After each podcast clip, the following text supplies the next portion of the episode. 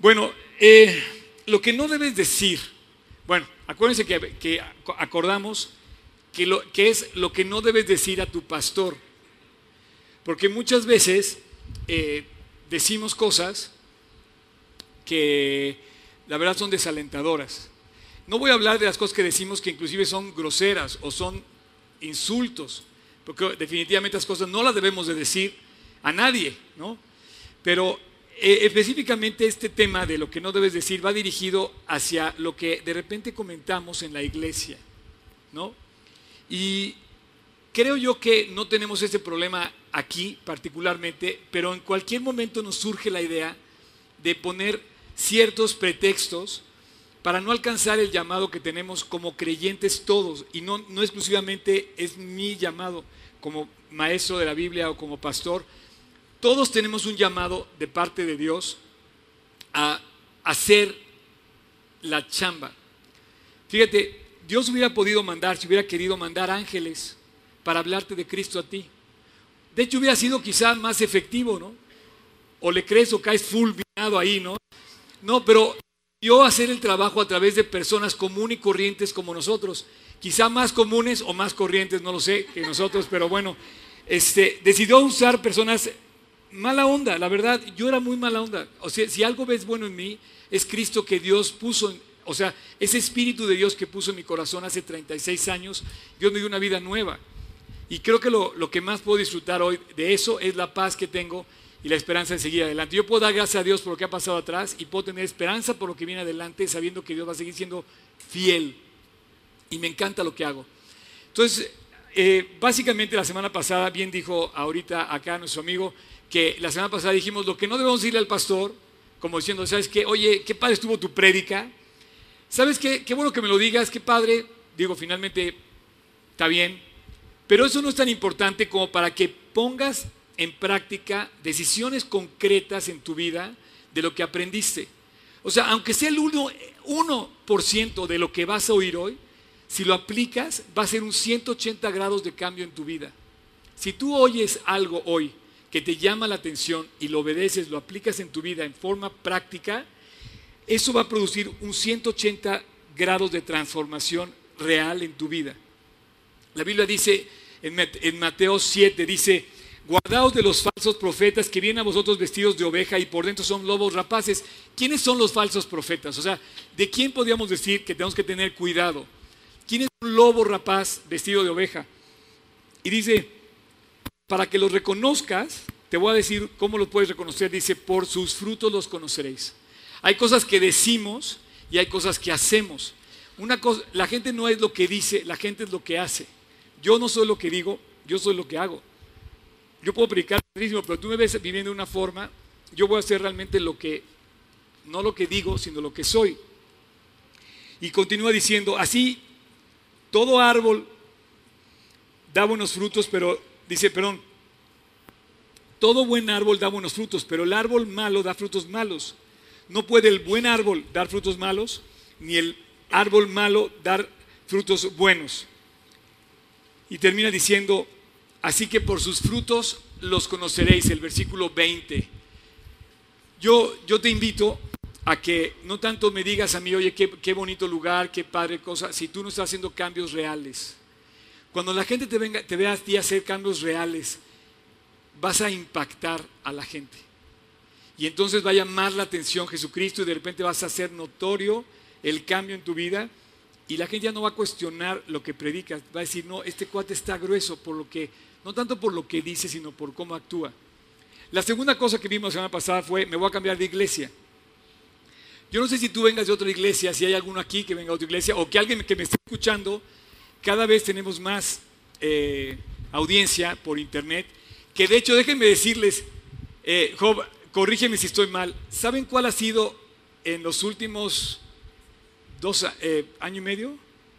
La, plática más vista en redes ahorita, de todas que hemos tenido, el número uno, la que, la que, no, la, que no estuve presente, la que vimos en, el, en la pantalla. No, en serio, esa plática, así, ¿sí o no? Es la que más en la cuenta total se ha visto, o sea, hemos tenido cada vez más difusión a través del Internet. Esto quiere decir que si tú me estás viendo y estás pensando cambiar de iglesia, te quiero aclarar algo, no es el lugar bonito o el lugar. O sea, los discípulos de Cristo no estaban buscando un lugar donde congregarse, nunca pensaron en un lugar. Si tú vas al libro de Hechos, no estaban buscando un lugar donde congregarse que estuviera bonito en Polanco, no, no, no, no. Estaban en un solo eh, corazón, buscando un solo criterio, que no era el lugar en sí, sino el corazón con el que ellos se unieron como iglesia y formaron la iglesia. Entonces yo podemos tener una cosa muy padre, pero por ejemplo tenemos aquí frente al Auditorio Nacional y la verdad eso nos va a pedir cuentas Dios porque tenemos nuestro, para mí es un sueño, un sueño. Hace poquito, tengo tanto que decirles que me hago bolas yo, perdónenme, no canso de decir todo lo quiero decir porque en mi cabeza se me cruzan los cables, perdónenme. En la reunión anterior, un chavo se levantó a decir, Oscar, este, tenemos una gran responsabilidad. A mí la Biblia me dijo, así se levantó un chavo, ¿eh? dijo, Pablo le dijo a Timoteo, cumple tu ministerio. Y yo tengo un ministerio que no ha arrancado. No tengo un solo, una sola, eh, digamos, audiencia en mi casa que me escuche a mí predicar. Y me decía, para ti debe ser muy difícil estar parado aquí. Le digo, no, fíjate que para mí es más fácil pararme hoy aquí que cuando empecé hace, hace 36 años, que de hecho empecé como a, a los 20, 21. Lo difícil fue en ese momento tomar la decisión cuando no había nadie, que empezó a llegar gente a casa de mi mamá y éramos tres personas. Ese fue lo difícil, mantenerte fiel cuando nadie te ve, cuando no tienes a nadie buscándote detrás, cuando tienes y te mantuviste fiel. Y yo ahí empecé a predicar la Biblia y para mí fue más difícil dar testimonio en aquel entonces que ahora. Ahora es muy fácil. Ahora puedo grabar el mensaje y lo ven todo el mundo. Es más fácil. En cierta manera, y aparte veo la gracia de Dios, y aparte veo la experiencia, y aparte veo que he aprendido más, seguramente he superado muchas de mis debilidades con el tiempo. Pero ahí donde estás, aunque no tengas un solo follower de nada, tienes el increíble llamado a cumplir tu ministerio, como se lo dijo Pablo a Timoteo, cumple tu ministerio. Y yo quisiera que esto de no debes decir, más bien pensaras en el ministerio que Dios tiene. Estamos pensando en cambiarnos de iglesia y no pensando en cómo cumplir nuestro ministerio. El ministerio de Dios no es cambiar de iglesia, por amor de Dios, no es cambiarse de iglesia, es de qué manera yo participo en hacer la iglesia, en ir a todo el mundo predicar el Evangelio y compartir lo que Dios ya me dio. Entonces, hay personas que esta iglesia le ha dado la oportunidad de congregarse por muchos años.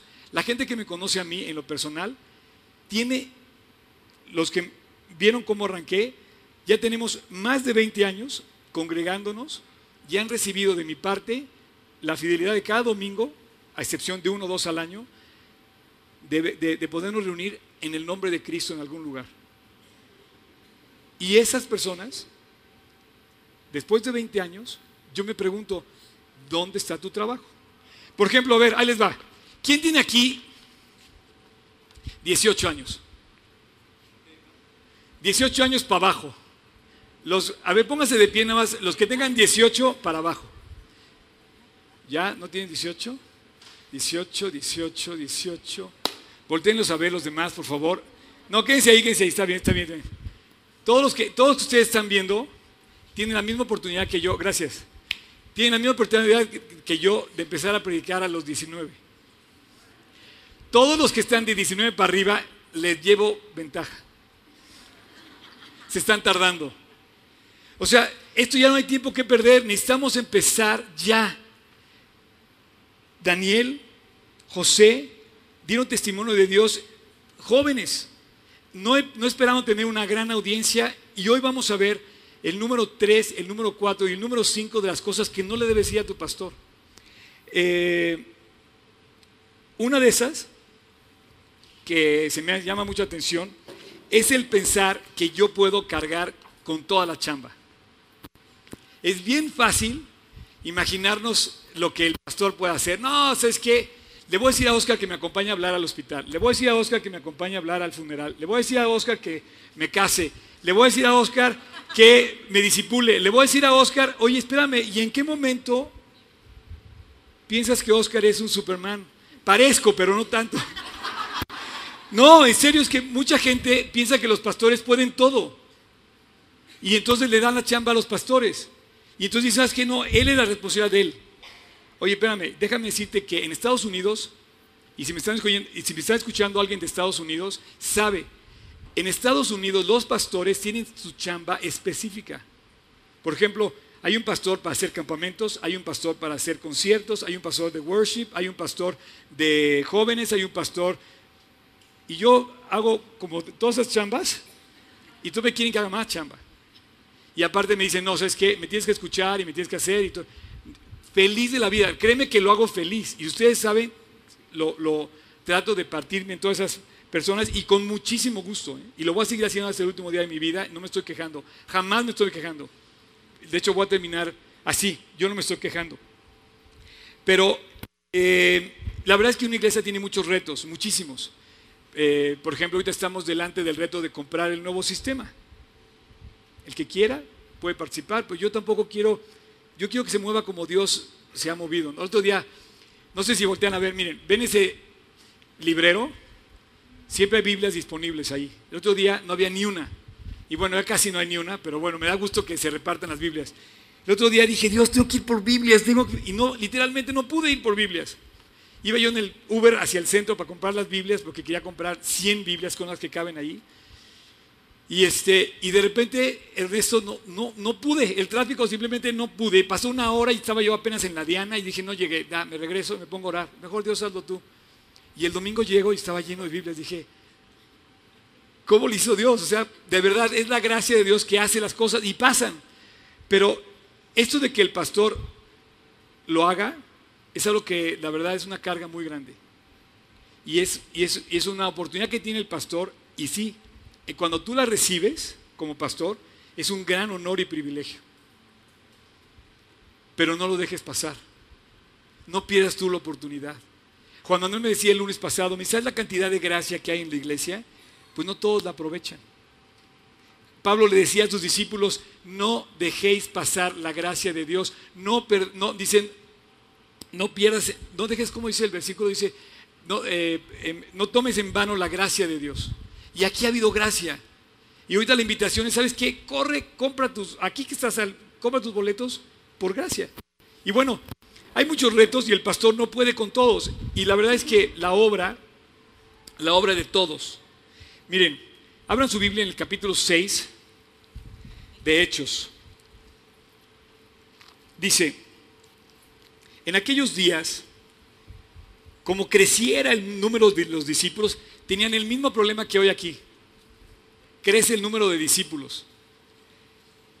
Dice, hubo murmuración de los griegos contra los hebreos. ¿Quién sabe qué es eso de murmuración? Eh? Desconozco totalmente. Dice que las viudas de aquellos eran desatendidas en la distribución diaria. O sea, se habían ofendido algunas personas porque no atendían a algunas personas que necesitaban ayuda. Y es cierto, es una realidad, es, una, es, una es algo necesario. Entonces los doce convocaron a la multitud de los discípulos y les dijeron algo parecido aquí. Convocaron a toda la multitud y yo les digo, no le digas esto al pastor, por favor. Dice, no es justo que nosotros dejemos la palabra de Dios para servir a las mesas. Buscad pues, hermanos, de entre vosotros a siete varones de buen testimonio, llenos del Espíritu Santo y de sabiduría, a quienes encarguemos este trabajo. Y nosotros persistamos en la oración, en el ministerio de la palabra, y agradó la propuesta a toda la multitud. Y salieron corriendo, no, este, estoy, sigo me pasan mil cosas en la cabeza, perdón, dice, a quienes eh, dice, y eh, a toda la multitud, y en el y eligieron a Esteban, lleno de fe, lleno del Espíritu Santo, a Felipe, a Prócoro, a Nicanor, a Timón, a Parmenas y a Nicolás, prosélito de Antioquía, a los cuales eh, presentaron ante los apóstoles, quienes orando les impusieron las manos, y crecía la palabra del Señor y el número de los discípulos se multiplicaba grandemente en Jerusalén. También muchos de los sacerdotes eh, obedecían a la fe. Nos pasa lo mismo que les pasaba a los primeros creyentes en el libro de Hechos. Tú lees el libro de Hechos y empiezas a darte cuenta que nos relata los mismos conflictos que tenían en aquel entonces los apóstoles. Oye, ¿había diferencias de opinión? Sí. Había algunas agendas que no coincidían, no, o sea, es que no puedo llegar a tal, no puedo llegar a tal, hay mucho tráfico, también vivían eso y ellos. De repente decían, oye, hay unas diferencias de opinión, sí. Hay conflictos, sí. Hay personas complicadas en la iglesia, hay algunos muy complicados en la iglesia que es muy difícil satisfacer. Hay, conflictos, sí. ¿Y sabes también que hay en la iglesia? También en la iglesia hay pecado. Hay pecado también. Y este pecado también se ve, en el libro de Hechos y en, las cartas de Pablo y cómo Pablo enfrentaba el pecado entre la iglesia. O no me digan ustedes que todos se llevan bien. Algunos, algunos están ofendidos. Y dice Pablo, oigan, ¿sabes qué? Esto no es correcto. Pero ¿qué crees? Que todos lograron hacer la iglesia, crecer la iglesia, y no por un lugar que tenían, sino porque se unieron y la unidad hizo que todo eso que vivieron, oraban juntos, predicaban juntos, compartían juntos, comían juntos, salían juntos a predicar y Dios los bendecía juntos. Como iglesia, y la iglesia creció. Y se, dice, se multiplicó el número de los discípulos. Y me encanta ver esto porque la verdad, yo creo que el trabajo del pastor no es hacer todo el trabajo. Y yo también creo que tú lo crees. El trabajo del pastor no es hacer todo el trabajo. El trabajo del pastor es hacer que otros compartan el trabajo. El trabajo del pastor es hacer que el trabajo se pueda equipar con, a otras personas para, a la vez, como dijo Cristo, equipar también a otros para hacer la obra. ¿Quién, quién, les voy a pedir que se pongan de pie, quiénes son maestros de la vida que están compartiendo discipulado a alguien más? ¿Pueden ponerse de pie? O sea, ustedes tienen discípulos. Ponte pie también. Bueno, pues de estos hacen falta. No se, no se sienten. Yo también, o sea, tenemos, tenemos un, momento en nuestra vida, no se sienten, no se sienten, manténganse ahí. Dice Jesús que la mies es mucha y los que dan el mensaje son pocos, los obreros son pocos.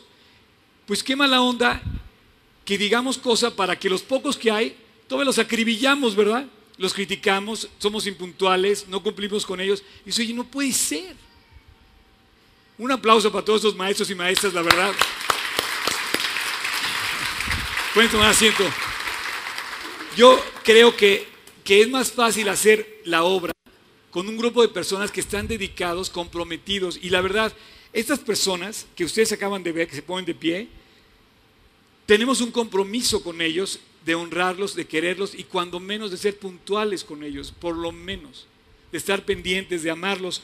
Y el compromiso de Dios no es que el pastor haga todo el trabajo, sino que, como dice Cristo, buscar y hacer, ir por todo el mundo, eh, hacer discípulos a todas las naciones y, enseñarles que guarden todas las cosas que yo, estoy, que yo he mandado y finalmente que sean idóneos para enseñar también a otros. Entonces el trabajo del pastor es buscar a esas personas y después hacerlos hacedores de discípulos y compartir el cargo de calidad de un discípulo. Así se ha mantenido la iglesia por dos mil años. De discípulo que le pasa esta estafeta a otro discípulo y ese discípulo a otro discípulo. Y entonces vemos que así se, se hace la obra. Hacedores de discípulos que hacen discípulos y con el paso del tiempo te das cuenta si ese discípulo tiene calidad. ¿Sabes cómo pueden saber cuál es la calidad de un discípulo en la vida de un creyente? O sea, no puedes decir que eres discípulo si no tienes calidad de discípulo. Calidad, o sea, como de a de veras. Porque no es lo que decimos, sino lo que hacemos. Para mí la calidad de un discípulo es que sea el principio de la persona, tenga el principio en su ser de hacer todo para la gloria de Dios. Si hablo, que sea para la gloria de Dios. Si salgo a la calle, que sea para la gloria de Dios. Si me encuentro con el policía y me hice algo que sea para la gloria de Dios, no, no para dar mordida. Si estoy en la escuela, que sea para la gloria de Dios. Si estoy en un examen, que sea para la gloria de Dios. Estoy preparando algo, que sea para la gloria de Dios. Y entonces empiezas a ver calidad de discípulo en la persona. Y obviamente esa persona está viviendo, no nada más de palabra, sino viviendo en la práctica lo que debe ser un discípulo. y seguramente se identifica así fuerte con Cristo. Así es que eh, una persona que, quiere hacer la obra la toma con responsabilidad. Yo creo que todos los que se pusieron de pie ahorita han tomado con responsabilidad el cumplir con su ministerio. Y bueno, hay otros ministerios y quiero aprovechar eh, para dar eh, un, mensaje.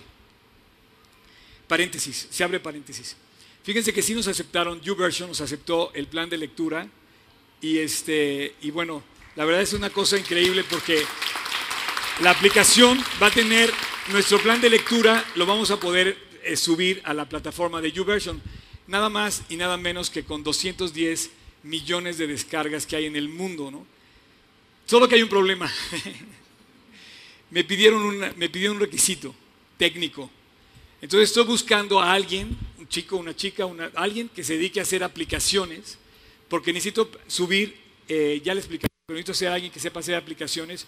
Nuestro plan de lectura tenemos que subirlo de una manera independiente a la plataforma que tiene YouVersion. Entonces, si alguien está, ahí está la oportunidad de usar tu talento para la iglesia. Ah, yo pensé que Ramón se había levantado para, para participar. Pero creo que.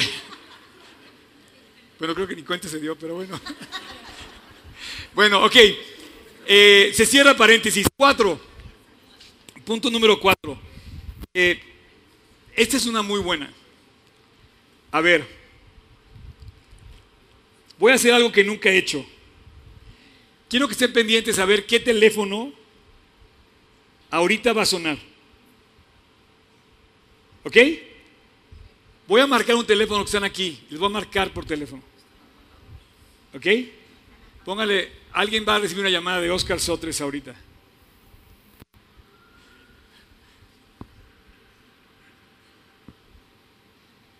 ¿No suena? No, está, conectando, no, le había quitado. ¿No? A ver. La que sigue, te digo, este punto se me hace muy bueno, ahí va otra vez. Que de hecho no lo veo, debe estar por aquí, pero no lo veo ahorita. ¿No? No. Bueno, a ver, este. Vamos a buscar a otro.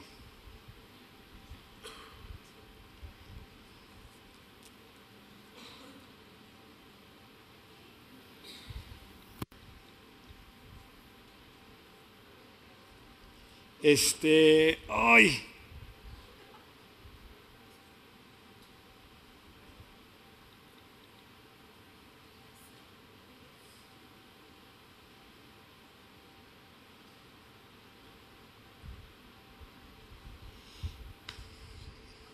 Me, pusieron nervioso. Este, ¿a quién le llamo? ¿A quién le marco? por Face. A ver otra vez, espérame, ahí va.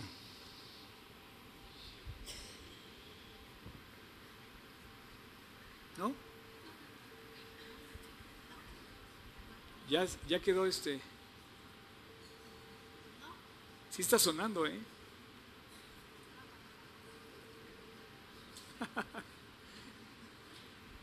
Pues no está, ¿eh?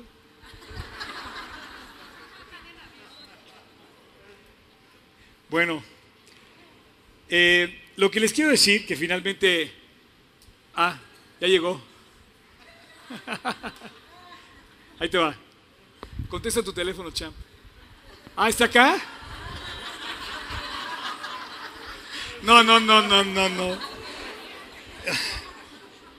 No puede ser, este...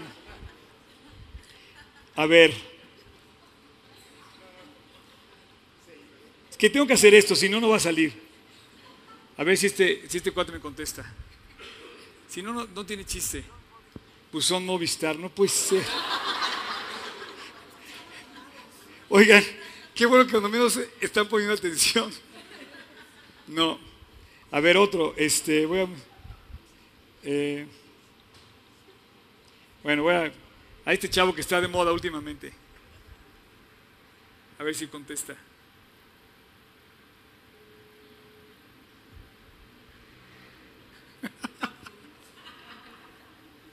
Ya por fin contestó uno bien. habla. Ahí quédate, quédate, quédate. A ver, habla, di algo. ¿Sí lo oyen? ¿No lo oyen? ¿Ok? ¿Cómo estás, Ok, ya lo oyeron, ¿no? Bueno, lo que yo acabo de hacer es lo mismo que él puede hacer hacia acá. Puedes hacer la llamada.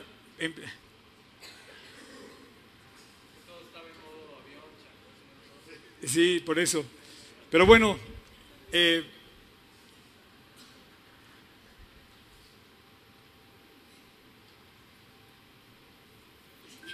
ahí está. Está llamando. Mi, mi teléfono suena así.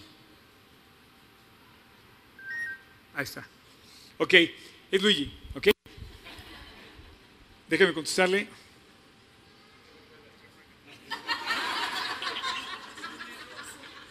Oye, muchas felicidades por tu boda, champion. Te hablo para felicitarte, ¿eh? Órale. Órale, Dios te bendiga. No, ya pueden poner otra vez en. Ya pueden poner en modo avión. Miren, lo que esto parece una broma es muy en serio. El cuarto punto es uno que nos gusta a todos y que lo sacamos así. No me siento incluido. A mí no me buscan. Yo no este, soy tomado en cuenta este, no me siento conectado. No, el teléfono nada más tiene bocina para escuchar la llamada, también tiene un teclado que puedes marcar tú de regreso. Y mucha gente se ofende porque a lo mejor no he tenido el chance de saludar, o a lo mejor he tenido el chance de contestar la llamada, o a lo mejor he tenido el chance de ver esto, pero tú también puedes tomar la llamada de regreso. Ahora, esto no quiere decir que yo cargue a la persona, mucho menos, pero esto quiere decir que en el fondo hay un poquito de orgullo en nuestras vidas en de que, ah, no, si no me hablan, yo no les voy a marcar, que me hablen. ¿No? Te estás perdiendo de una bendición. A los 18 años, quiero decirte, a los 18 años yo era un amargado. Ya, consumado. Era un amargado. De verdad, yo nací en una familia donde me decían, ah, no, no le vuelvo a hablar. Y de verdad, no le volví a hablar en toda la vida. Entonces yo aprendí eso. Y entonces, si no me hablan para pedir perdón, nunca les voy a llamar. Entonces yo aprendí a pedir perdón. Yo aprendí a marcar el teléfono, yo aprendí a buscar a las personas y trato de seguirlo haciendo. Pero muchas personas decimos, ¿sabes qué? No, pastor, discúlpame. Ahí donde tú, donde tú diriges, este, no todos me saludan o no todos me, me tratan bien. Y no es cierto. La verdad es que aquí en la iglesia tenemos todos, también podemos sentir un sentimiento de aislamiento pero no es tanto que, tú estés buscando que los demás te busquen, sino que tú realmente te aíslas y te, te alejas y dejas la carga otra vez sobre el pastor, pero es tu responsabilidad responder a esa llamada. Mira, más aislado que una cárcel no existe, pero en la cárcel José vio a Dios, Juan vio a Dios y Pablo también.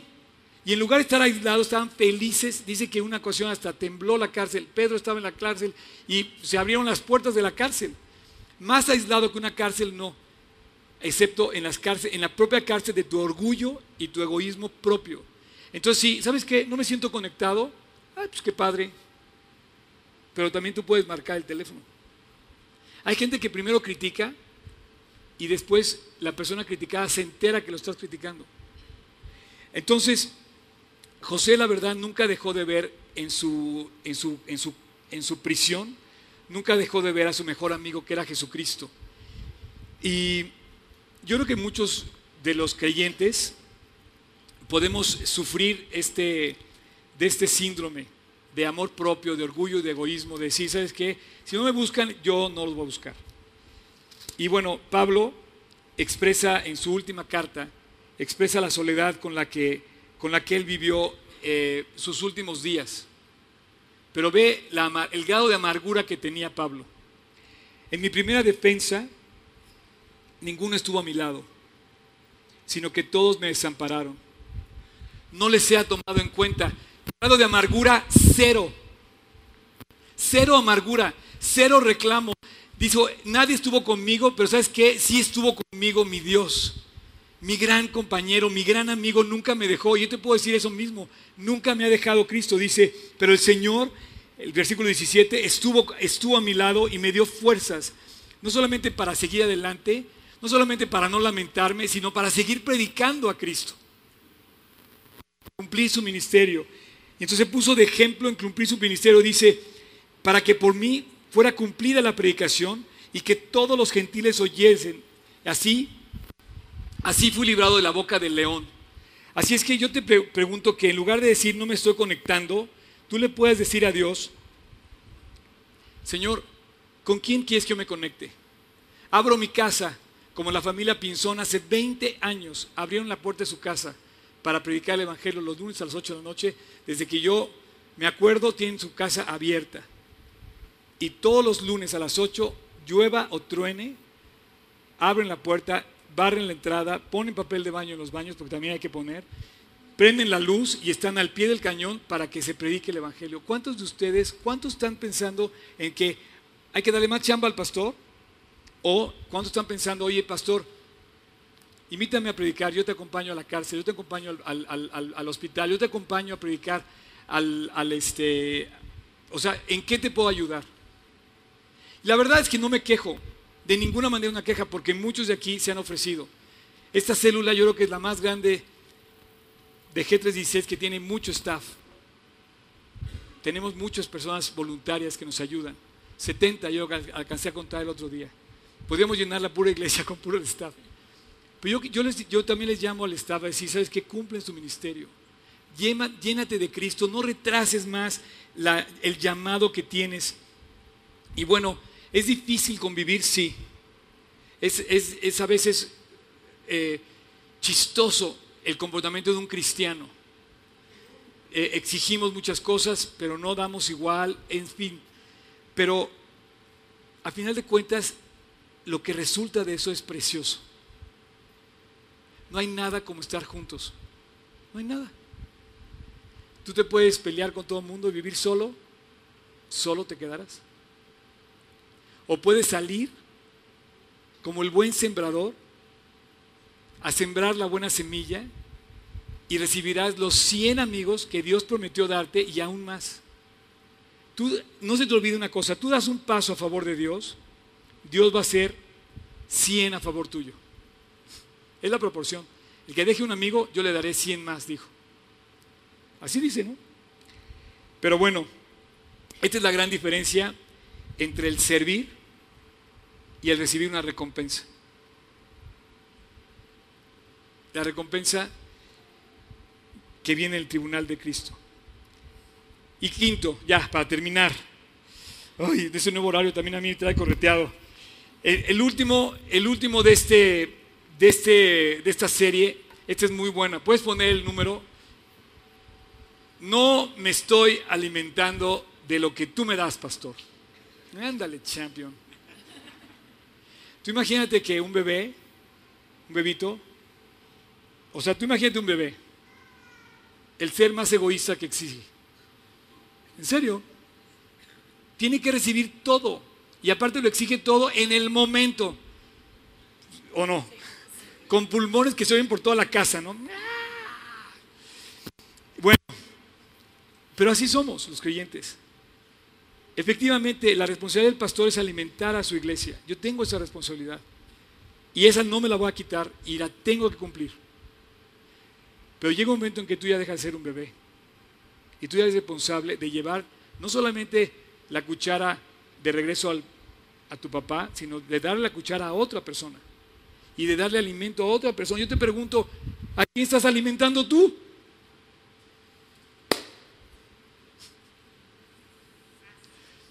¿Sas? O sea, no me alimento con el pastor, pero yo no alimento a nadie. Qué fácil. Qué fácil. Dime cuántos alimentas para que entonces critique yo a otra persona. Estamos como a la par. Ya cuando tú estás alimentando a alguien espiritualmente, entonces ya puedes decirle a otro que hace lo mismo y hablarle como de colega a colega. Pero cuando tú solamente recibes y no das nada y no alimentas a alguien más, pues es muy fácil criticar, pero si tú no estás alimentando, yo más bien te invito a que alimentes a los demás. Compartas el Evangelio, lleves la palabra a otras personas, que tu enseñanza también sea algo que tú también puedas dar a los demás.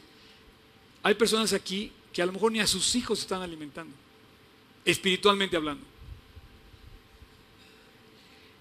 No lo sé.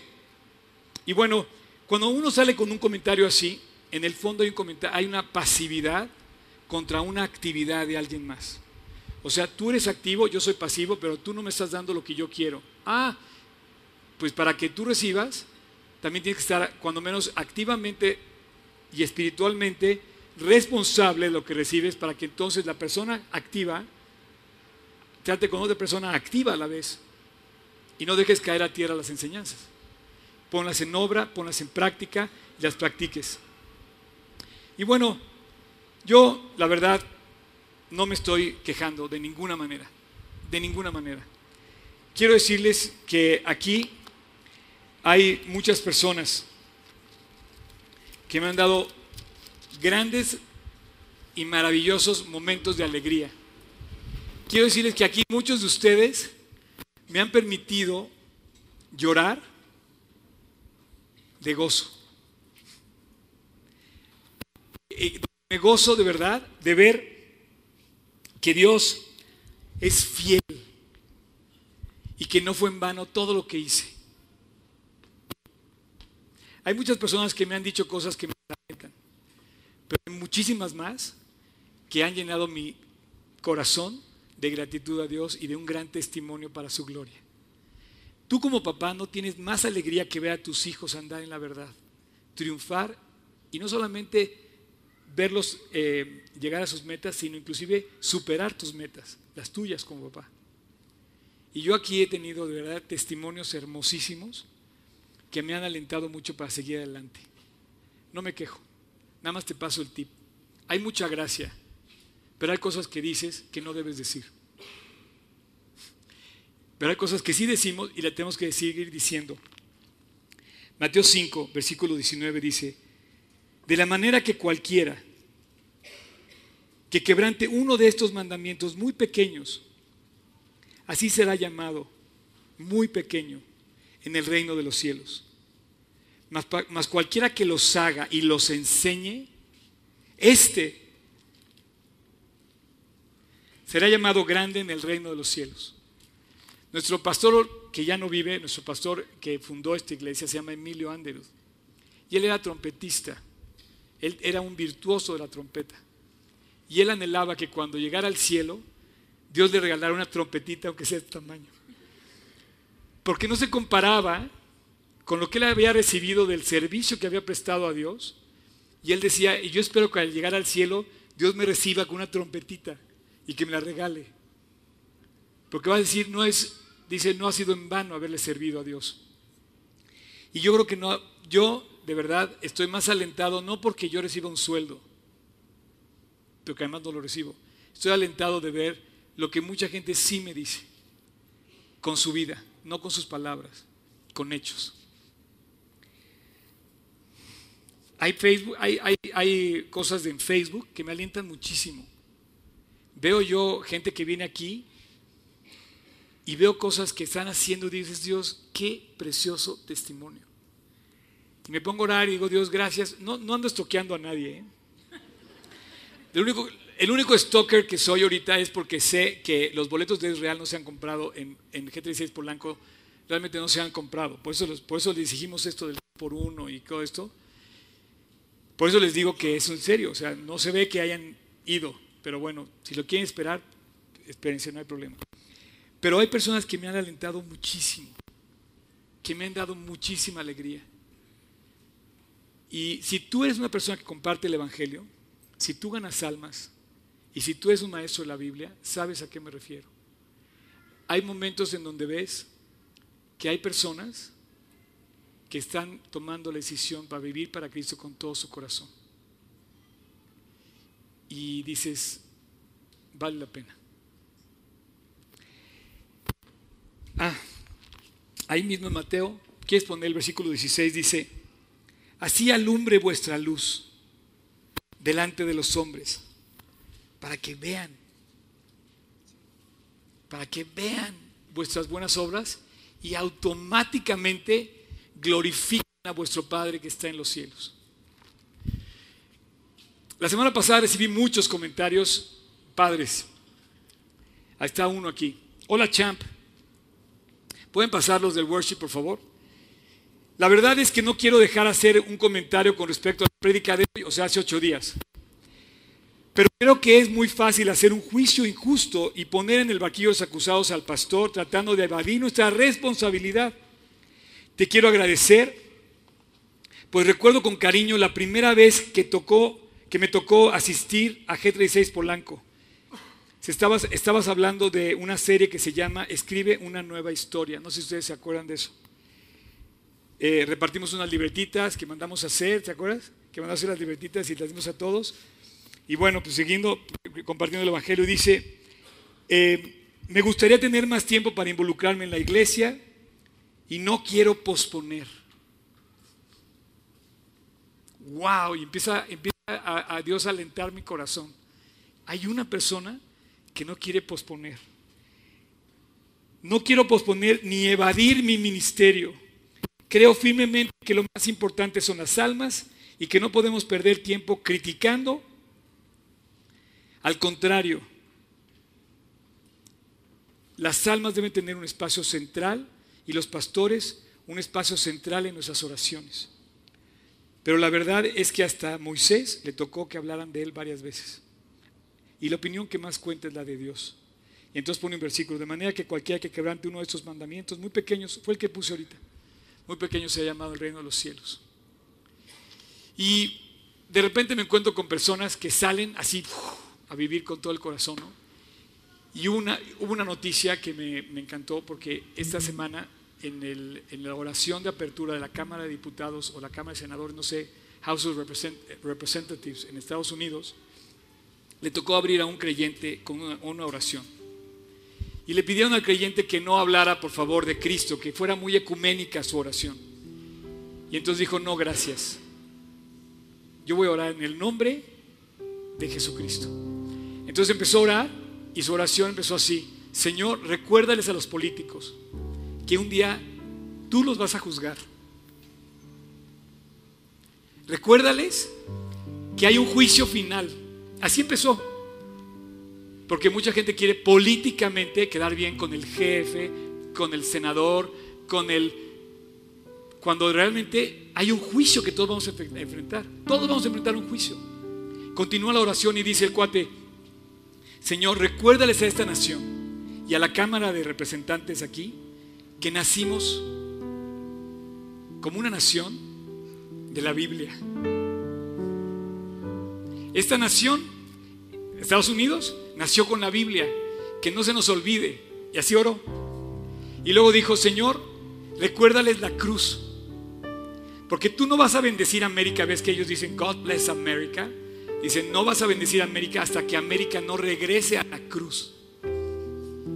Y yo me pongo a llorar, digo, Dios, guau. Porque hay personas que de verdad no dan excusas ni se avergüenzan de hablar de Cristo. Y terminan diciendo, Señor, solo hay un nombre que cambia las vidas y transforma las naciones. Se llama Jesús. Yo te quiero pedir, yo te quiero pedir que, que escuchando esta canción, que van a cantar ahorita, pienses en lo que acabo de decir.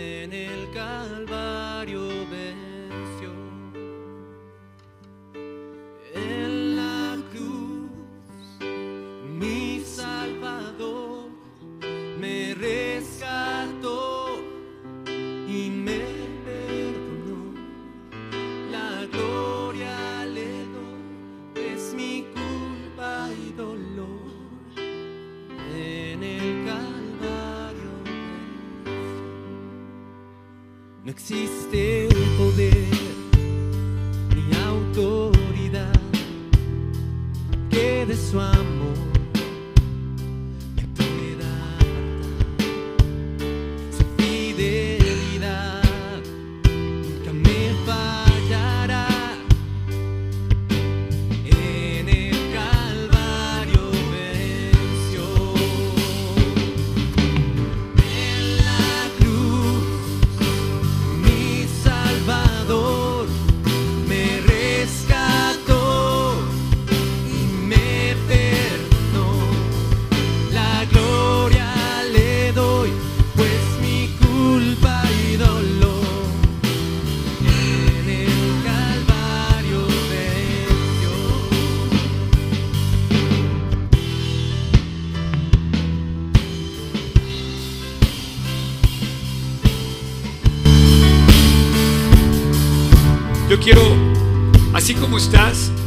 quisiera, quisiera preguntarte, ¿qué opinas de tu iglesia?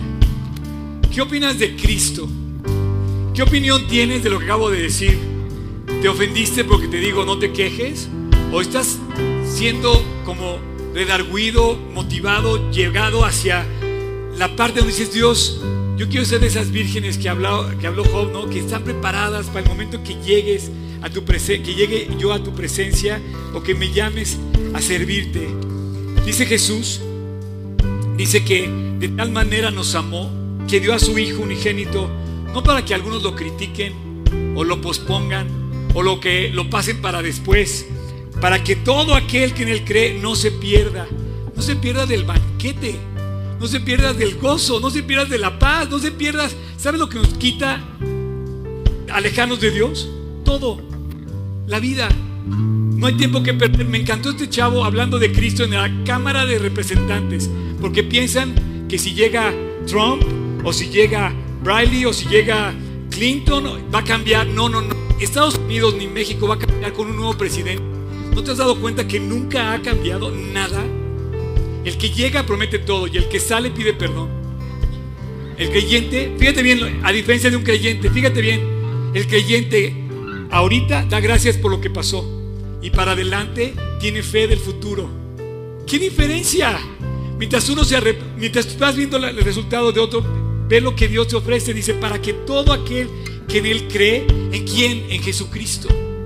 No hay otro nombre en el cielo dado a los hombres en quien podamos ser salvos. ¿Sabes por qué? Porque fue el único que fue al Calvario. Nadie fue al Calvario. Buda no fue al Calvario. Mahoma no fue al Calvario. Tu mamá no fue al Calvario. De veras que a veces pensamos que, no, o sea, que nos vamos a salvar por cosas personales o por méritos personales. Pero sabes que no hay otro nombre dado a los hombres en que podamos ser salvos. Y dice, para que todo aquel que en Él cree no se pierda, más tenga vida eterna.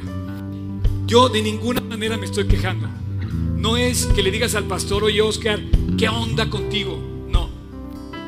De ninguna manera me estoy quejando. Estoy feliz de haberle creído a Dios. Tan feliz que han pasado 36 años y mi felicidad no se agota. Al contrario, la siento más fuerte. Y yo la quiero compartir contigo. No me quiero quedar con ella. Si tú no tienes ese gozo, si tú no tienes esa paz, si tú no tienes el regalo, si tú no disfrutas del banquete, ¿no será que no has creído en Cristo? ¿No será que no te has reconciliado con Él? ¿No será que no le has pedido perdón, Señor? Cámbiame, transfórmame, quítame lo malo que me ha hecho tanto daño. ¿No será que no se lo quieras pedir ahora? Y bueno, en el Calvario Él venció para que tú le pudieras decir a Jesús, creo, creo en alguien que sí lo hizo, en Cristo. Así es que si tú quieres, te voy a pedir que oremos. Y si tú quieres, te voy a pedir que tú ahí en tu interior, si no lo has hecho, le pidas perdón a Dios. Y si no lo has hecho, creas definidamente, diciendo Dios, ahora, hoy, este día, te entrego mi vida. No me quiero quejar, te quiero creer. En mi post de la semana pasada, quejar o creer, es mejor creer. Si tú quieres, está a la puerta y llamo. Y dice, si alguno oye mi voz y abre la puerta, entraré a él y cenaré con él y él conmigo. No sé si alguien me está oyendo en internet o ahorita en vivo o me oiga después de esta grabación, pero la Biblia dice que si crees, he aquí yo estoy a la puerta y llamo. Si alguno oye mi voz y abre la puerta, entraré a él y cenaré con él y él conmigo. Si quieres, ahí en tu interior, sin decir nada en voz baja, te invito al banquete. Se llama Jesús. Tómalo. Pídele perdón a Dios. Acéptalo en tu interior. Cree en Él. Repite conmigo, ahí en tu interior, sin decir nada, esta oración. Jesús, te doy gracias por haber ido al Calvario a morir en mi lugar. No merezco, pero lo hiciste y lo acepto. Dios, perdóname mis faltas. Perdona todo lo que he hecho. Cámbiame. Transfórmame en una nueva criatura. creo. Creo que tú moriste en la cruz. Creo que tú diste tu vida por mí. Creo que tú resucitaste sobre la muerte. Tengo fe en ti, Jesús. Y hoy te entrego mi vida. Al hacerlo, estoy nombrándote mi Salvador. Te invito a mi corazón y que te quedes en mi vida para que la gobiernes. Y al hacerlo, te hago mi Señor para obedecerte y seguirte. Gracias por tu amor, gracias por tu fidelidad, gracias porque pensaste en salvarnos ahí en la cruz. Jesús, desde hoy eres mi Salvador y mi Señor personal. Te amo Jesús y quiero vivir para ti el resto de mi vida. Te lo pido en tu precioso nombre.